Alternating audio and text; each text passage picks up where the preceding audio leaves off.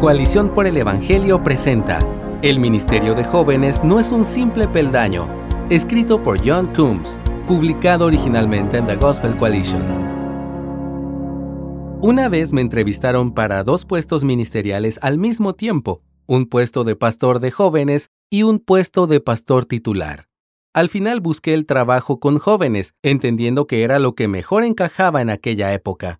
Cuando cuento esto a las personas, recibo una variedad de respuestas, desde un simple genial hasta ¿por qué no quieres ser pastor titular? Un malentendido común acerca de los pastores de jóvenes es que se están entrenando para la posición de mayor rango de pastor principal. Si bien es cierto que muchos pastores trabajaron alguna vez con jóvenes, las dos funciones son distintas. Los pastores principales que han servido anteriormente como pastores de jóvenes pueden proporcionar aliento y comprensión, pero también pueden canalizar su experiencia hacia expectativas poco realistas, quizás comenzando con el dicho, cuando yo era pastor de jóvenes. La implicación de tales respuestas es que el papel de pastor de jóvenes no es un ministerio verdadero, solo aquellos que tienen el título de pastor principal tienen esa distinción. Afortunadamente, Dios no hace distinciones. En 1 Corintios 12, del 12 al 27, Pablo utiliza partes del cuerpo para ilustrar que el pueblo de Dios se necesita mutuamente. Cada persona dentro del cuerpo de Cristo es valiosa y ayuda al funcionamiento de la iglesia. Ninguna parte es inadecuada o indispensable.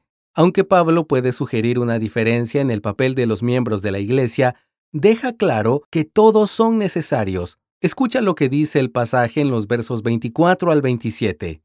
Así formó Dios el cuerpo, dando mayor honra a la parte que carecía de ella, a fin de que en el cuerpo no haya división, sino que los miembros tengan el mismo cuidado unos por otros. Si un miembro sufre, todos los miembros sufren con él. Y si un miembro es honrado, todos los miembros se regocijan con él. Ahora bien, ustedes son el cuerpo de Cristo y cada uno individualmente un miembro de él. Los pastores de jóvenes deben ser vistos como una parte valiosa del cuerpo.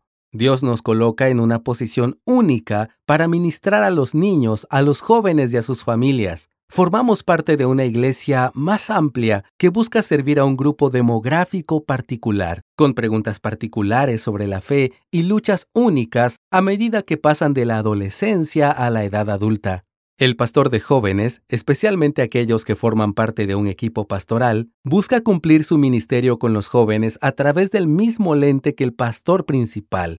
Sus objetivos son en gran medida los mismos, servir, enseñar las escrituras y presentar a todos maduros en Cristo.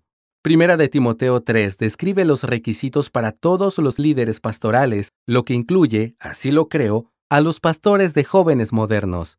Cuando vemos y tratamos el papel de pastor de jóvenes como un mero peldaño hacia el ministerio de alto nivel, hacemos un daño al cuerpo de Cristo en al menos cuatro maneras. Número uno, minimiza la importancia del ministerio con los jóvenes. Los miembros del equipo que desempeñan una función pastoral se esfuerzan por enseñar la palabra de Dios y pastorear a quienes están a su cuidado. El pastor de jóvenes ayuda a las familias, reconociendo que el papel principal de guía espiritual y enseñanza pertenece a los padres. En esta época de soledad y confusión, no se puede exagerar la importancia de tener a otro adulto maduro caminando junto a los jóvenes. Número 2. Presiona a los pastores de jóvenes a buscar la próxima cosa. El pastor de jóvenes de tu iglesia ya se impone una inmensa presión a sí mismo. Añadirle expectativas de ascender en la jerarquía de la iglesia no disminuye la presión, sino que le hace sentirse más inseguro sobre su valor y su lugar. Anima a tu pastor de jóvenes haciéndole saber que lo aprecias profundamente a él y a su trabajo. Número 3. Dice que los pastores de jóvenes deben estar solo por un corto tiempo. Se calcula que los pastores de jóvenes permanecen unos 18 meses en una misma iglesia, Espero que esto no sea cierto, aunque las evidencias anecdóticas sugieren que es así. Cuando a un pastor de jóvenes se le pregunta sobre la posibilidad de convertirse en pastor principal, a menudo cae en la trampa de aceptar periodos de ministerio cortos.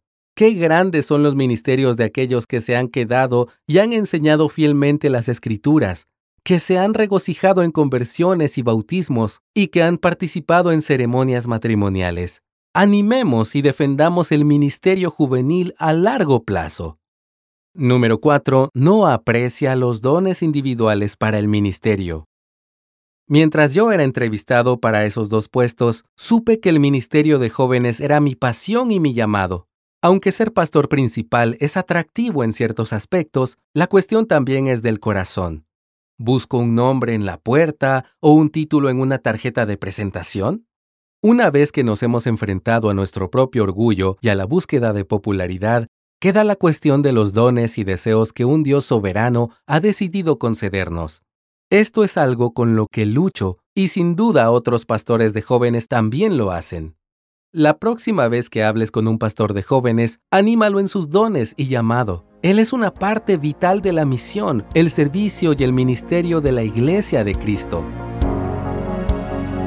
Gracias por escucharnos. Si deseas más recursos como este, visita coaliciónporelevangelio.org.